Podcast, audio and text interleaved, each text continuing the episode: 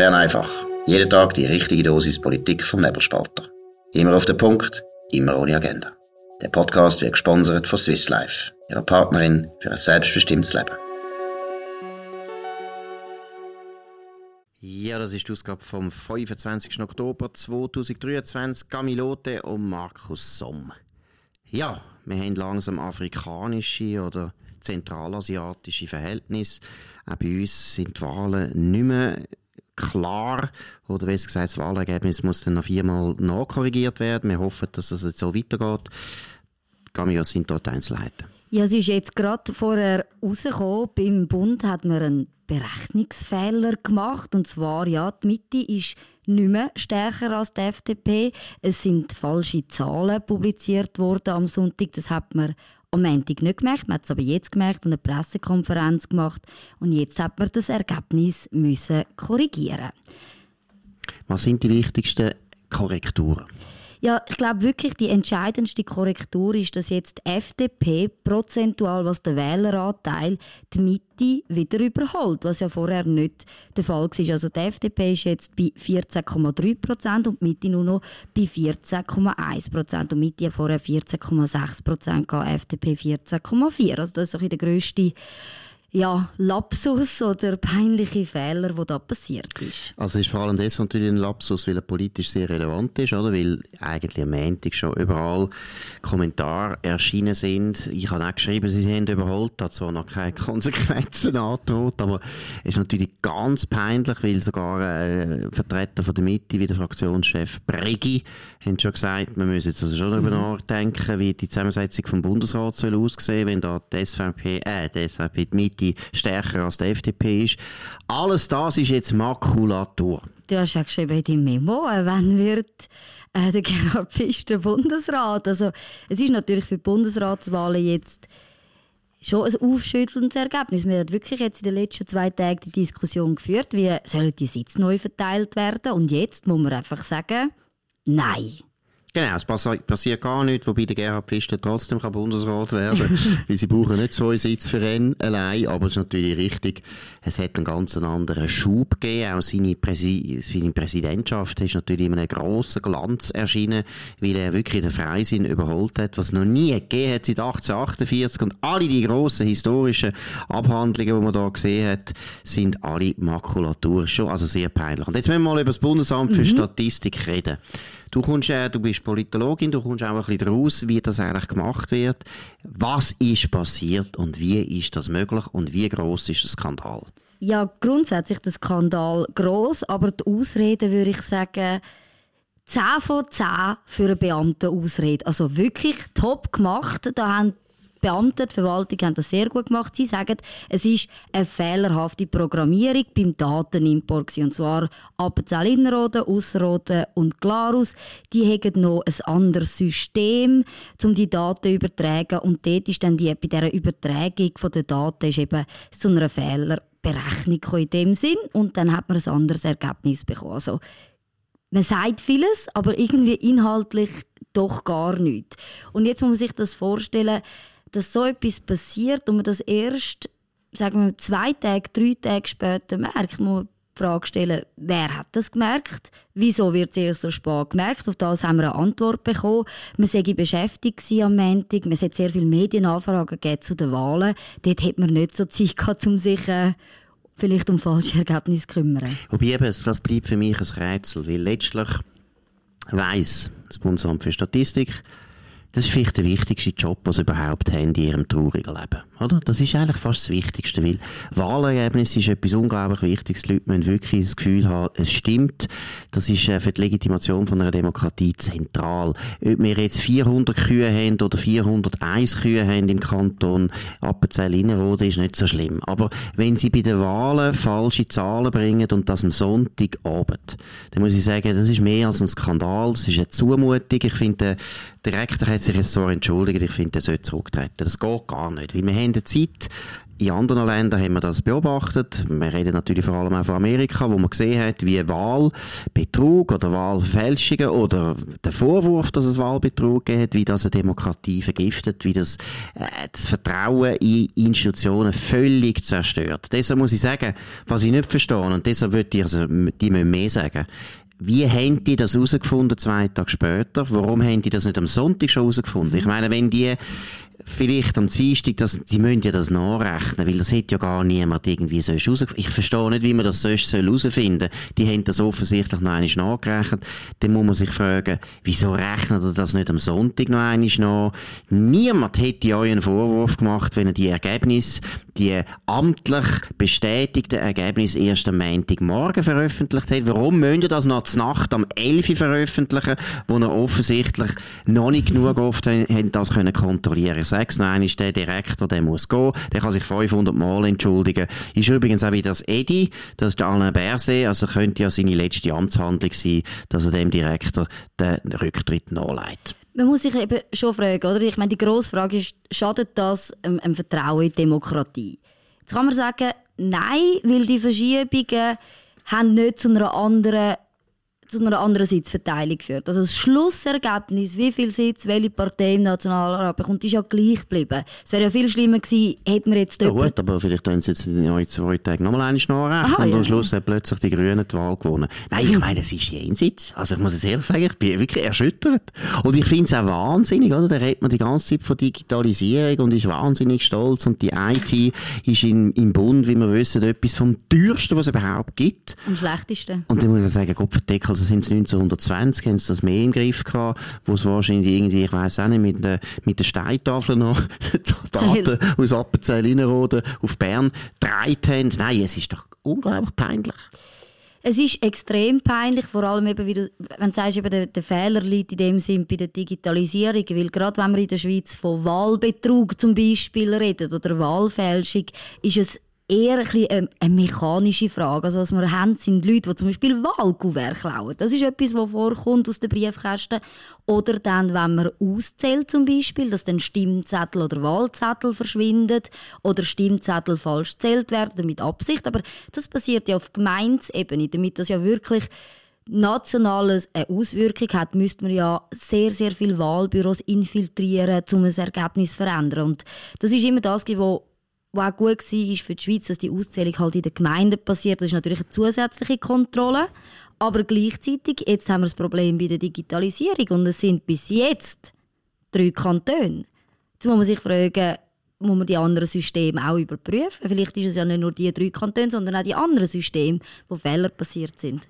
Ja, ich sage es, also wir kommen jetzt keine Ruhe mehr über. Es könnte durchaus sein, dass sie eben alle zwei Tage jetzt neue Zahlen bringen und am Schluss müssen wir noch eine wählen. Nein, das geht überhaupt nicht. Das ist natürlich auch für uns Journalisten, gebe ich alles zu, es ist auch, es ist auch ärgerlich, weil da werden nachher Kommentare geschrieben und mhm. eben, meine heute grosse Geschichte im Tagesanzeiger, dass der Thierry Burkhardt die Wahlen total verloren hat, das allerschlechteste Ergebnis der Geschichte von der FDP, stimmt alles nicht. Das ist hart für die Journalisten, weil sie jetzt einen Blödsinn geschrieben haben, ohne dass sie gewusst haben, dass es ein Blödsinn ist.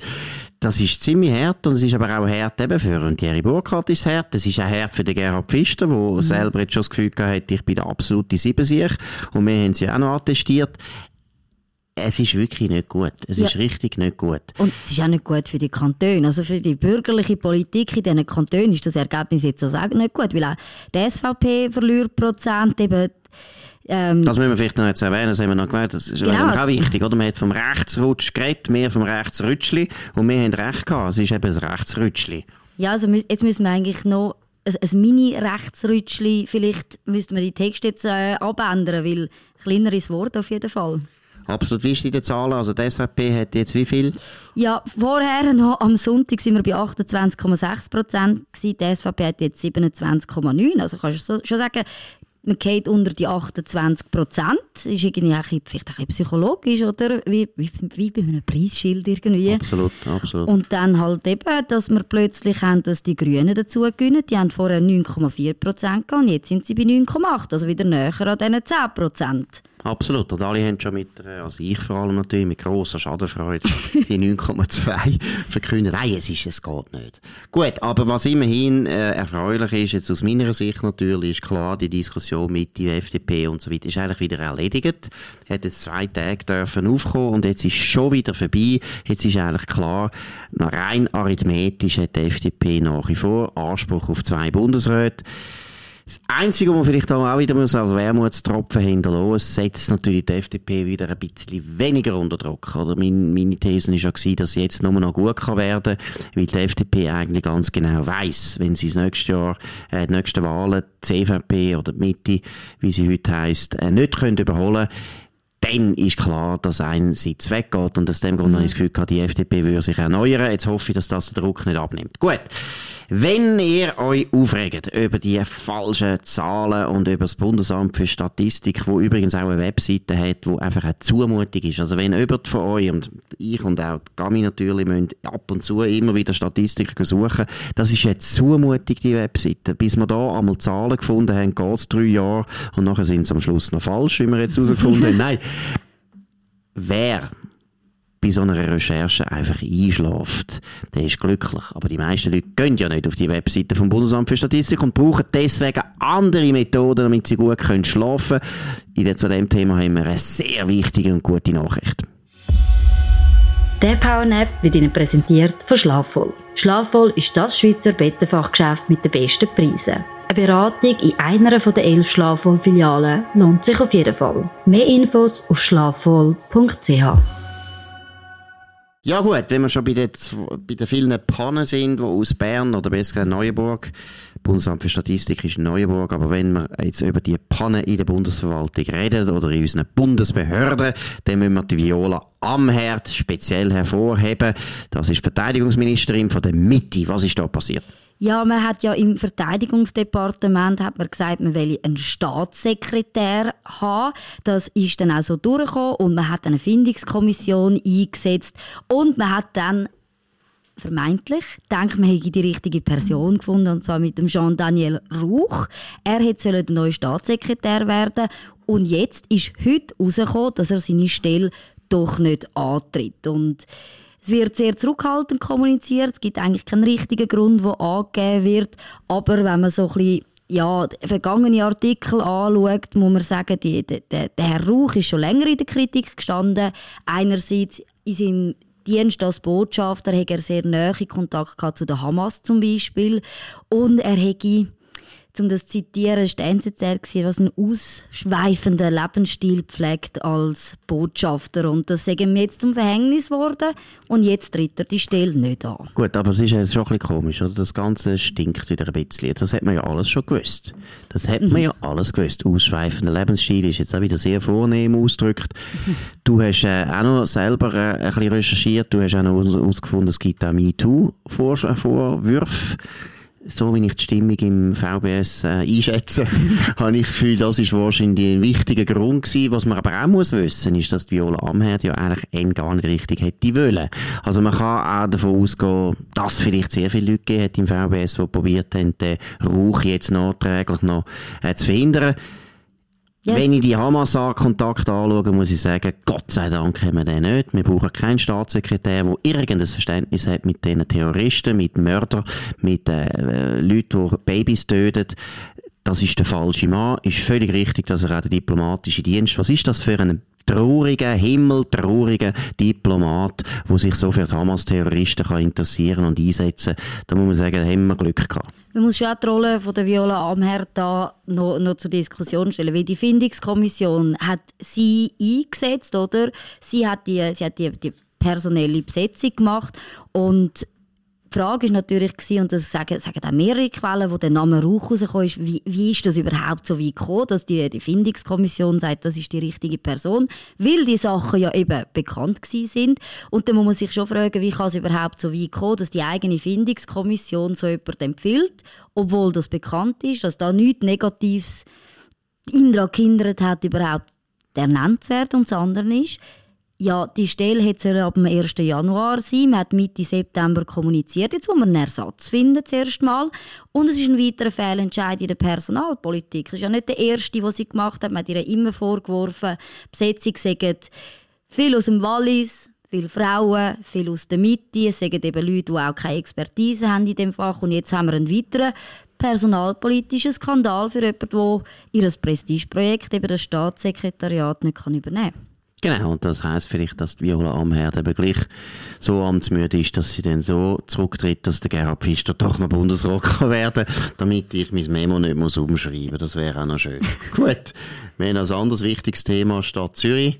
Da geht es um Demonstrationen für Palästina. Ich habe schon das Wort nicht gern. Palästina gibt es eigentlich gar nicht. Das ist gar nicht das Land. Aber wir brauchen ihn jetzt einfach einmal, weil es ein gängiger Begriff ist. Ja, wo sind wir da, Gami? Ja, es war ja nicht nur die Stadt Zürich, sondern in den letzten Wochen sind ja in vielen Großstädten Pro-Palästina-Demos verboten worden. Einerseits begründet mit der Sicherheitslage, auch natürlich gleichzeitig hat man die Bilder aus Deutschland gehabt, mit sehr viel Antisemitismus, der auf die Straße getragen worden ist, dass man generell gesagt hat, man tut jetzt so Demonstrationen nicht bewilligen. In der Stadt Zürich weiß man es anscheinend besser. Man hat die Meinung geändert und sagt, ja gut, wir tun jetzt die Kundgebungen, Demonstrationen wir wieder bewilligen. Und du findest es super, gell? Ja, super ist es übertrieben, weil ich habe nicht Freude, wenn solche Grüssel auf der Straße nochmal laufen. Aber ich muss gleichzeitig sagen, erstens ist ja Freedom of Speech, das finde ich etwas ganz Wichtiges. Versammlungsfreiheit finde ich eigentlich auch sehr wichtig. Und äh, es geht auch um Meinungsfreiheit, die sollen ihre, ihre Ansichten können kundtun. Und ich finde vor allem, dass man es eben einmal sieht. Ich finde, mhm. es ist meiner Meinung nach kein Zufall gewesen, dass alle die linksregierten Städte das verhindert haben, weil meiner Meinung nach haben sie eigentlich eher sich selber geschützt. Vor den Wahlen? Ja, weil sie natürlich ganz genau gewusst haben, da sind viele Leute Sympathisanten von der Linken, die auf der Straße dann sich endlich outen als die grusigen Antisemiten, wo sie sind. Und das ist unangenehm für die Rot-Grünen. Es ist nicht ein gutes Thema für die Linken, dass einfach Antisemitismus in ihren Reihen, vor allem in diesen Vogue-Kreisen, in diesen Antirassismus-Grüppli, in diesen Anti-Imperialismus-Grüppli sehr, sehr stark ist. Und dass, äh, ja, dass es für sie peinlich gewesen wäre. Und deswegen finde ich, ich finde es völlig richtig, dass man die Demos zulässt, einfach aus prinzipiellen Gründen. Und zweitens, mhm. wirklich, dass man mal sieht, was für dumme Sachen haben wir auch in unserem Land. Die Problematik besteht ja für mich eher in, in einem anderen Punkt. Oder? Wenn du sagst, wir haben die, wir haben die Versammlungsfreiheit, du hast das Recht, deine Meinung auf die Straße zu stehen. Das ist richtig, aber das Recht dürfen wir auch eingrenzen. Und zwar dann, wenn du ja eine Demonstration machst, wo zu etwas Rechtswidrigem aufruft. Und das ist ja bei diesen Pro-Palästina-Demos zum Teil der Fall, weil sie rufen zur Vernichtung von Israel auf. Oder? Sie sagen, der Staat darf nicht existieren, man muss ein Palästina haben, from the river to the, to the sea. Und dann muss man sagen, da hat ja auch irgendwo die Versammlungsfreiheit ihre Grenzen, weil aushalten, ja, aber ihnen den öffentlichen Grund geben, um für die Vernichtung aufrufen, das darf man einschränken. Ja. Ja, ich weiß nicht. Ich finde eben, wenn da der Trade-off ist zwischen Versammlungsfreiheit und Meinungsfreiheit und äh, Ansichten, die eventuell kriminell sind, oder? Und sie sind ja, natürlich meinen die das sehr ernst. Und gleichzeitig sind es jetzt Parolen, wo man nicht irgendwie gar kann sagen, ja, der hat jetzt der und der angewiesen, dass er geht, äh, Israel vernichten. Ja, im Zweifelsfall bin ich halt eher für Freedom of Speech, ehrlich gesagt. Oder du bist eigentlich viel viel zu gemütlich in dieser, in dieser schönen Schweiz, weil wenn ich natürlich die Bilder sehe, gerade jetzt, jetzt Frankreich oder äh, Deutschland, wo ich muss sagen, das sind ganz andere Zustände, die wir bei den Pro-Palästina-Demos hatten. Das stimmt, aber schau mal, wie das französische Establishment, wie das verschrocken ist. Oder? Oder die Deutschen auch. Mhm. Es, ist, es hat denen richtig weh da. Und das wäre nicht passiert, wenn man es einfach verboten hätte. Hätte man das gar nicht gesehen ich meine, die Bilder von Paris, wo da Tausende von Arschlöchern mhm. gehen demonstrieren für Terroristen, die sind also meiner Meinung nach jedem im französischen Establishment sehr, sehr eingefahren, wo wahrscheinlich auch noch jüdische Freunde hat. Mhm. In Paris gibt es viel, gibt's viele Juden, ist eine wichtige Gemeinde in Europa, ist wahrscheinlich die wichtigste jüdische Gemeinde, die es überhaupt noch gibt, die in Paris. Also das ist schon, finde ich, ein guter Lernprozess gewesen. Es tut weh, es tut weh, mhm. aber in dem, dass man es verbietet, geht es nicht weg muss ja sagen, sie sind ja verboten gewesen, sie haben ja trotzdem, sie haben ja trotzdem stattgefunden. Ja, die sind sogar verboten gewesen, gut. Ja, sie sind verboten gewesen, sie haben trotzdem stattgefunden und was ja überrascht hat, ist natürlich die Menge an Menschen, die, die gekommen sind. Genau. und wie knallhart das offengelegt hat, dass man in der Integrationspolitik mhm. maßlos versagt hat. Genau, und das hätte doch alles nicht stattgefunden, wenn die nicht demonstriert hätten. Das ist richtig. Also dem her, es tut einem weh, oder? Man hätte auch nicht gerne, wenn Nazis irgendwie gehen demonstrieren und so weiter. Hat man wirklich nicht gerne, aber wenn es viele Nazis gibt, dann gibt es halt viele Nazis und dann kann man die nicht weg verbieten. Das geht einfach nicht, sondern sich eher die Frage stellen, was kann man in der Politik ändern, dass die Leute anders werden. Und bei der anderen Frage ist eben die Integration. Und da siehst du wirklich auch in Deutschland und in Frankreich siehst du auch richtig das Scheitern. Während bei der Schweiz wahrscheinlich schon so ist, dass wir auch wieder sehen, ja, es sind gleich wieder nicht so viele grosse Gruppen, sondern es sind eher sehr viele auch Schweizer, die einfach bärenweich sind, mhm. wenn es um Israel geht und das Gefühl haben, äh, das sei jetzt wahnsinnige progressive Ansicht, wenn man Israel als imperialistischen Staat anschaut. Gut, wir haben noch eine andere wichtige, gute Nachricht und das ist einfach sehr wichtig, dass ihr das wisst. Wir haben jetzt unsere Webseite renoviert, sie ist tausendmal besser und das ist schon eine gute Webseite gewesen, die wir hatten, aber jetzt ist sie tausendmal besser. Gami, was sind da die wichtigsten Punkte, die man muss wissen muss? Ja, zuerst mal, jetzt kommt sehr ein Klischee als Frau. Sie sieht viel schöner aus als das vorher. Richtig, das richtig. Das Layout, das sieht super aus. Und es ist viel einfacher, jetzt natürlich unsere super Beiträge zu finden. Man hat nämlich alles auf einer Seite, muss einfach abscrollen. Man findet die Beiträge. Wir haben ganz neue Sachen. Wir stellen jeden Tag eine Frage, die ihr könnt beantworten könnt. Wir tun auch jeden Tag einen Tweet aufschalten, wo wir sagen, hey, das ist eigentlich der Tweet vom Tag, der jetzt wichtig ist, wo man muss wissen was passiert jetzt da auf den sozialen Medien. Ihr könnt noch viel einfacher Kommentare schreiben und, viel, viel wichtiger, noch viel, viel einfacher ein Abo lösen. Genau, könnt ein Abo lösen, aber gleichzeitig muss man auch darauf hinweisen, dass der Paywall äh, umgestaltet worden ist. Es ist so, ihr könnt jetzt, vor allem jetzt auch am Anfang, damit ihr mal wirklich die neue Webseite gut könnt testen könnt, ihr jeden Artikel freischalten, wenn ihr ein Video schaut, ein Werbevideo. Es ist ein bisschen wie YouTube.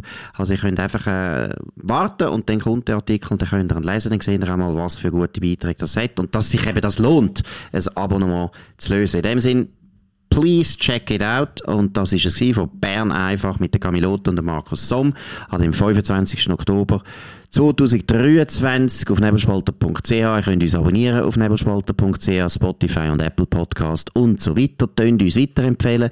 Tönt von uns reden mit euren Freunden, euren guten Bekannten. Tönt uns vor allem hoch bewerten, wo immer ihr das könnt. Wir hören uns wieder morgen zur gleichen Zeit auf dem gleichen Kanal. Bis dann, eine gute Zeit. Das war Bern einfach, immer auf den Punkt, immer ohne Agenda. Gesponsert von Swiss Life, ihrer Partnerin für ein selbstbestimmtes Leben.